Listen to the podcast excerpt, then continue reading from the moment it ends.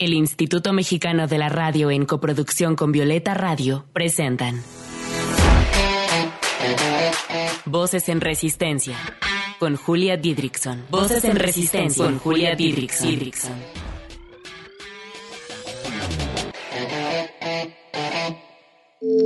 Voces en Resistencia. Un espacio para compartir la lucha de las mujeres que de diversas maneras han transformado este mundo en un lugar más libre para nosotras. Voces en Resistencia. Bienvenidas todas ustedes a una emisión más de Voces en Resistencia aquí en Reactor 105.7, una coproducción de Violeta Radio, la primer radio feminista comunitaria en México y el Instituto Mexicano de la Radio. Desde hace tiempo me pregunto si puedo ser feminista sin que me importe la ropa que consumo. De lo que puedo estar bien segura es que el consumo responsable es un tema del cual deberíamos hablar mucho, muchísimo. Por eso eh, invitamos a Paola Rueda, fundadora de Cicerone, un directorio que promueve el consumo local consciente, para hablar precisamente de esto. Paola, hermosa, ¿cómo estás? Bienvenida a Voces en Resistencia. Hola, muchas gracias por la invitación. Es un gusto estar aquí contigo y pues bien, con frío. ¿Tú qué tal? Con frío también y bueno, el gusto también también es mío, hermosa. No se muevan de ahí, que lo que hablaremos a continuación pues nos concierne a todas. Comenzamos. Voces en Resistencia. En la primera temporada hablábamos de la resistencia en la moda con la chilena Sofía Calvo. Un abrazo enorme a Sofía Calvo y un reconocimiento a todo su labor. Ella es escritora del nuevo vestir y la revolución de los cuerpos. Oigan, también recuerden que pueden escuchar todos nuestros capítulos en cualquier plataforma de podcast como Spotify o Apple Podcasts. Pero bueno, ahí en ese capítulo con Sofía Calvo hablábamos de cómo la moda puede ser un territorio de resistencia hacia el capitalismo y hacia el patriarcado sí sabemos elegir con cuidado pues las cosas que compramos. Hoy les quiero decir, queridas, queridísimas amigas, que es imposible un consumo completamente responsable en este sistema capitalista. Pero lo que sí es que podemos elegir cambiar nuestros hábitos y ser conscientes de que tal vez no necesitamos todo lo que compramos. También está la opción de consumir local, sabiendo que la producción fue justa tanto con las personas que hicieron el producto como con el medio ambiente. Pero bueno, les presento ahora sí bien, bien a nuestra invitada de hoy, Paola Rueda, estudiante de Relaciones Multiculturales con conocimientos en antropología y negocios, trabajó en la recolección de insumos en la Sierra de Chiapas. Desde pequeña es amante de la indumentaria elegante y la moda y como mencioné es fundadora de Cicerone, proyecto que promueve el consumo sostenible de manera local, donde se respete el trabajo justo, la cultura y el medio ambiente. Paola, comienzo preguntándote qué es el consumo sostenible. Muchas gracias. Pues bueno, a esto me gustaría traer el objetivo 12 de la Agenda 2030 de la ONU, el cual define e indica lo necesario para un consumo y producción sostenible.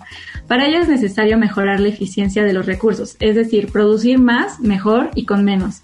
Para lograr esto debemos en primer lugar disociar la producción con la única y típica meta de crecimiento económico y es así que podríamos transitar a una economía verde. Aquí es necesario recalcar diversos factores del fast fashion, que en primer lugar el fast fashion es 20% responsable de los tóxicos que se vierten en el agua. Además, tan solo su producción representa el 10% de las emisiones de CO2 a nivel global y asimismo el 50% de la ropa producida de fast fashion acaba en la basura. En menos de un año, esto nos da un resultado de 12.8 millones de toneladas, donde el menos del 1% se recicla. En cuanto al lado de la responsabilidad social para un consumo y producción sostenible, las empresas y consumidores deben de mantener y apoyar la mano de obra justa y condiciones dignas. Además, es pertinente recordar el caso del 2013 en Bangladesh con 1.138 muertas trabajadoras de la industria textil y trabajadores fue a causa del colapso de la fábrica Rana Plaza. Este es un ejemplo de tantos de los que hay en el mundo de manera diaria y no solamente fue una falla de infraestructura, sino que también el 45% de los trabajadores textiles de Bangladesh afirman haber visto por lo menos un incendio en su fábrica. Y esto es muy delicado porque no solamente no tienen medidas, sino que incluso al día siguiente tienen que regresar a estas fábricas sin haber tenido como algún nuevo protocolo o alguna explicación o incluso alguna remuneración de los daños. Por lo tanto, con esta manera de consumo no solo podríamos decir que se podría producir mejor y más, sino que cuidaríamos antes, durante la producción y después de la vida del producto a los y las trabajadoras y al medio ambiente. Todo lo que acabo de decir lo pueden encontrar en ONU, Fast Revolution o Greenpeace. Ay, querida Paola, es que me reafirmas la idea de que si somos feministas, nos tenemos que cuestionar y nos tiene que importar la ropa que consumimos, porque la mayoría de los las trabajadoras en la industria textil son mujeres y muchas veces también niños y niñas. Entonces, pues en el feminismo importan todas, todas las mujeres. Así que bueno, es un tema que nos concierne muchísimo, muchísimo. ¿Quieres decirnos algo, Paula? Sí, sé que ustedes ya tuvieron este tema en este programa, pero justo ahí entra la parte de sororidad por parte nuestra, de no solamente comprar lo que nos gusta, sino pensar quiénes están detrás, porque como bien dices, la mayoría son niñas de 13 años. Así es, así es, sí, nos tiene que importar la ropa que usamos. ¿Y cómo saber si una marca de ropa respeta el trabajo justo con sus empleados y empleadas? Yo considero que los valores de una marca nos pueden transmitir mucho, pero lo ideal sería conocer sus procesos de producción, ¿no? Aunque desgraciadamente puede ser un tanto difícil de encontrar. Existen algunas empresas que ofrecen un desglose de sus costos desde su materia prima, producción, como el costo de la energía, mano de obra, envío y hasta las utilidades. Y ahí podemos ver realmente cuánto se está llevando la empresa y cuánto se está ganando la trabajadora o el trabajador, ¿no? Otras alternativas son las entrevistas con los propios trabajadores y trabajadoras y buscar si existen noticias negativas sobre la empresa. También considero importante que nos fijemos en lo que publican las marcas, es decir, qué enseñan y qué no enseñan y cómo lo enseñan. Su lenguaje y entre otras cosas nos pueden transmitir mucho. Y finalmente, otra opción es preguntarle a las marcas de manera directa o como dirían por ahí, pedirles una rendición de cuentas. Y la marca que verdaderamente tenga un proceso sostenible será capaz de explicarlo e incluso complementar con fuentes que corroboren su argumento. Se los digo porque yo lo he hecho y la verdad sí me he encontrado con marcas admirables, hay otras que me han decepcionado pero creo que es una buena opción y a este punto me gustaría invitar a las personas emprendedoras que nos escuchan a que faciliten esta información, a que brinden una rendición de cuentas, ya que sí es importante este modo de consumo que estamos platicando. Así es, entonces la invitación a conocer los procesos de producción de la ropa que consumimos. Vamos con nuestra primera canción del día recomendada por nuestra invitada Paola Rueda se llama Ser Feliz y es de la cantante mexicana Yasmín Solar. Paula me estaba contando al inicio que al inicio de su carrera no le gustaba su propia voz, pero se dio cuenta de que solo ella podía interpretar sus composiciones llenas de emociones tan íntimas. Así que vamos a escucharla y regresamos en unos momentos. Estás escuchando Voces en Resistencia. Voces que resisten también desde la música.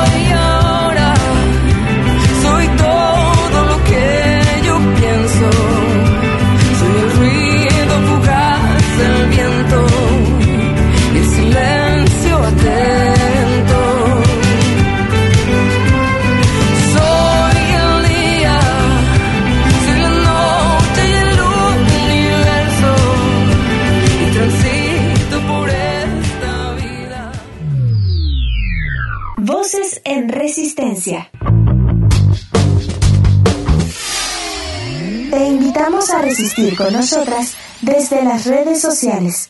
Encuéntranos en Instagram como arroba voces guion bajo en resistencia, en Twitter como arroba violeta radio guion bajo fm y arroba reactor 105. ¿Y tú, cómo resistes?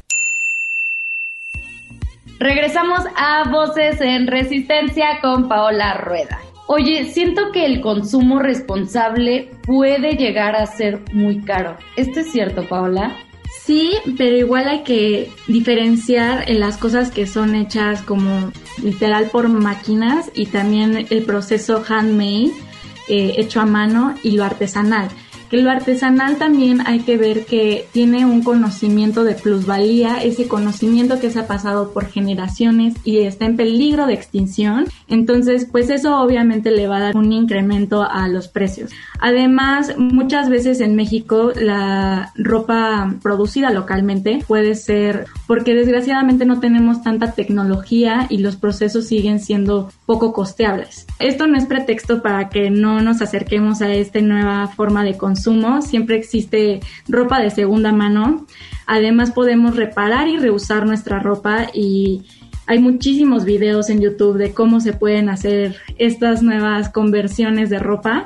Y otra manera es el intercambio de prendas entre amigas, amigos y amigues, que también es muy lindo como traer una prenda de alguien querido que haya vivido un momento especial con esa prenda. Sí es caro, pero pues creo que dependiendo de lo que estemos buscando, si queremos como algo artesanal que ayuda a la preservación de cultura y a la preservación de esas comunidades que muchas veces son indígenas, o si la verdad queremos algo que quizás ya exista, que eso puede ser lo más responsable porque como dices no existe un consumo 100% limpio y esto de comprar de segunda mano o intercambiar nos estamos ahorrando completamente toda la parte de contaminación en el proceso de energías, de agua, incluso del envío, entonces sería 100% responsable. Yo les quiero compartir una de mis resistencias más viejas, porque bueno, como siempre decimos en este programa, todas las mujeres resistimos, pero cada una lo hace a partir de su historia de vida. Y yo llevo más o menos cuatro años sin comprar ropa fast fashion o ropa nueva incluso. Un pantalón sí me lo tuve que comprar porque mido unos 50 y a veces en las pacas es dificilísimo encontrar pantalones de mi talla que me queden bien. Pero es una gran resistencia el poder consumir ropa que ya existía. Esto que dices de intercambiar con las amigas, de reparar tu propia ropa me parece que es una alternativa resistente hacia el patriarcado y hacia el capitalismo. Y también contarles que el otro día, bueno, porque también consumo local, ropa hecha por mujeres artesanas, y me decía mi mamá, oye Julia, pero es que eh, has visto la tienda de cuidado con el perro, es, es local, es mexicana. Yo le decía, pucha, ma, es que no, o sea, eh, una, un vestido te cuesta 50 pesos, ¿dónde quedaría ahí el comercio justo? ¿Qué, ¿Qué nos puedes decir de cuidado con el perro? ¿Sabes algo de esa tienda? Sí, la ubico perfectamente, la verdad no la he investigado, pero igual, o sea, viendo como las etiquetas, pues es hacer esa conciencia de realmente si esto cuesta 50, ¿quién está pagando el precio restante?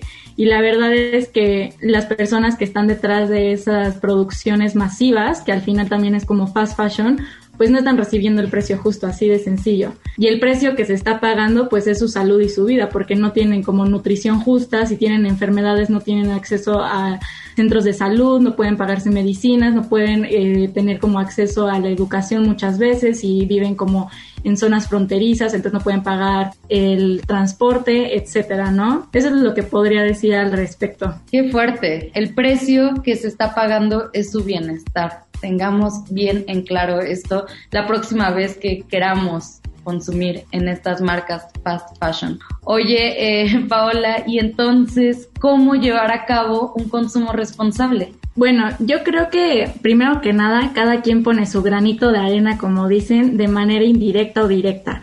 Porque luego hay personas, por ejemplo, tú y yo, que no compramos de fast fashion o procuramos no comprar ropa nueva. Y hay personas que sí siguen comprando en grupo Inditex, que es lo peor del mundo. Pero, por ejemplo, no comen carne.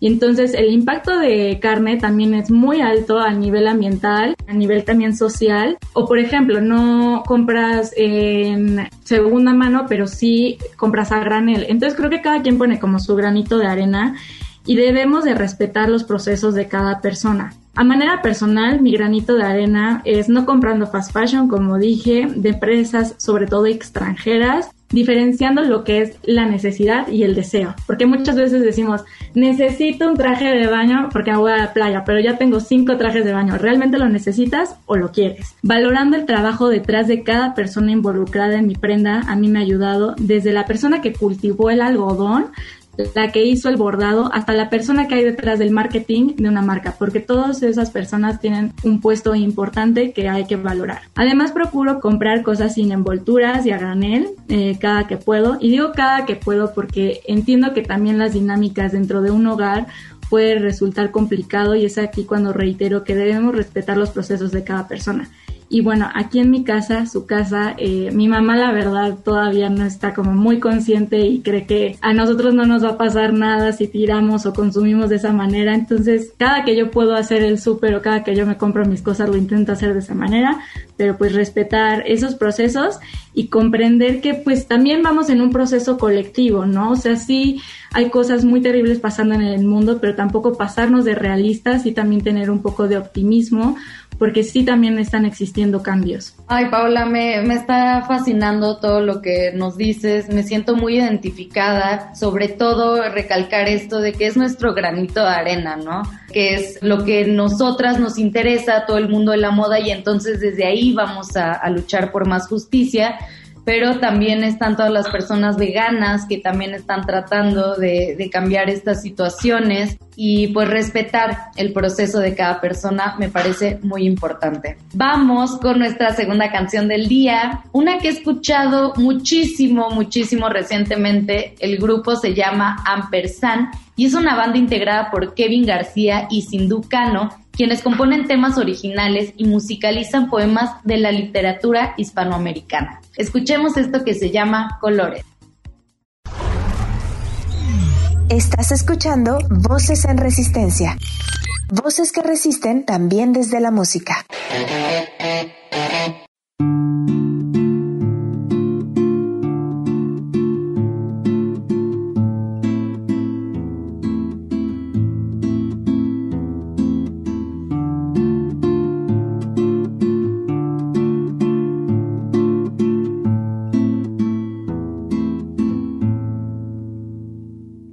Quisiera ser un ave, yo quisiera ser el sol, yo quisiera ser un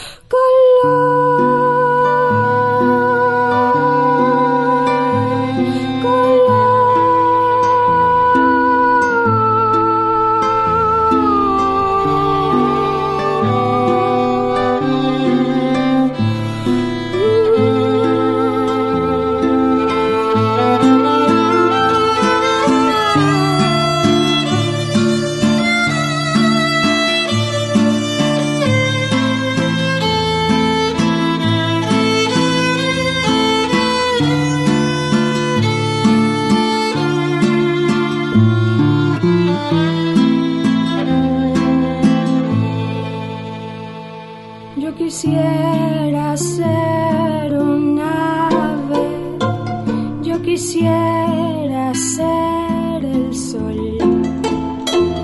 Yo quisiera ser un nube, yo quisiera ser el sol. Voces en resistencia.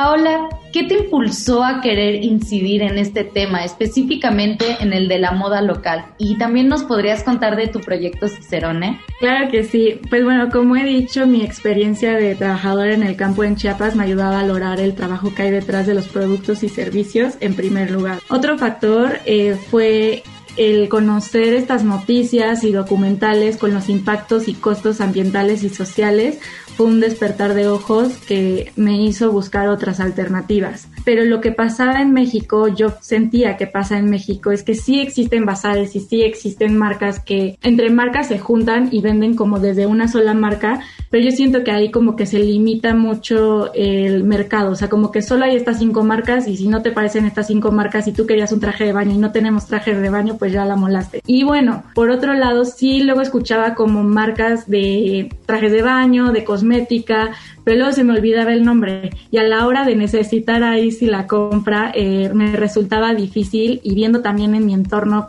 tengo varias amigas, amigos y amigues que no les gusta seguir a medio mundo. Entonces dije, ¿por qué no crear una cuenta donde funcione como un directorio? ¿Quieres pantalones? Pues ahí están los pantalones y es así como funciona Cicerone. Está clasificado por áreas de pantalones, camisas, trajes de baño, cosmética, con el propósito de no limitar las personas que vamos a promover, este, dar a conocer proyectos mexicanos y marcas mexicanas que están viendo por un consumo y proceso de producción sostenible. Y bueno, es ahí como que despierta esa inquietud. Y bueno, a diferencia de México, de otros lugares, porque me puedes decir como, no, a nivel internacional ya hay unas marcas que hacen prendas con botellas de plástico, ¿no? O de desechos del mar. ¿Cuál es la diferencia de consumirlo en México? Bueno, al consumir local, lo que vamos a hacer es fomentar el desarrollo de la industria en México que los procesos sean más costables, como he dicho, y que se desarrolle una tecnología. Además, al existir una inversión, suceden dos cosas. Una inversión para la investigación, que sabemos que en México no se invierte para la investigación y es algo muy importante que un Estado debe de tener. Y además vamos a hacer que la gente permanezca en México y así vamos a reducir las fugas de cerebro porque tenemos muchísimo talento mexicano, pero pues se va porque el Estado no invierte en estas grandes personas. Entonces tenemos premios Nobel repartidos en el mundo, los deportistas, pues tengo mi bandera de México porque es mi país, pero traigo la bandera de Estados Unidos porque Estados Unidos me está financiando. Entonces eso es lo que vamos a hacer a lograr consumiendo en México que la inversión aumente, que haya más dinero en movimiento y sobre todo esto, desarrollar tecnología, no fomentar la fuga de cerebros y crear áreas de especialidad, pues en otras áreas. Ahora sí que si quizás somos buenos en calzado, pero también podemos ya ser buenos en jeans o mejorar en la área de tecnología. Entonces así surge Cicerone. Oye, está súper, súper interesante y seguro habrá personas que nos están escuchando que quieran encontrar a Cicerone en redes sociales y también a ti por si quieren charlar más contigo. ¿Nos quieres dar tus redes sociales y las redes sociales de Cicerone? Sí, claro que sí. Eh, nos pueden encontrar en Instagram como cicerone.mx y yo soy como th.pau. Súper. Y Cicerone con C, no se les olvide. Oye, Paula, muchísimas gracias por llevar a cabo este maravilloso proyecto y también por esta entrevista. No, hombre, muchísimas gracias a ti por la invitación y por este espacio. Ha sido un gusto. Te mando un abrazote, espero que podamos coincidir en otros espacios. Y recuerden, querida radio escuchas, que sí, si somos feministas debemos preocuparnos por la ropa, pero por todo lo que consumimos. Integremos a nuestra vida el consumo local y responsable como forma de resistencia. Gracias por escucharnos un episodio más. Yo soy Julia Didrickson y las espero la siguiente semana aquí en Voces en Resistencia. Resistamos juntas. Desde la creatividad, la lucha, la sororidad y la ternura. Esto fue Voces en Resistencia.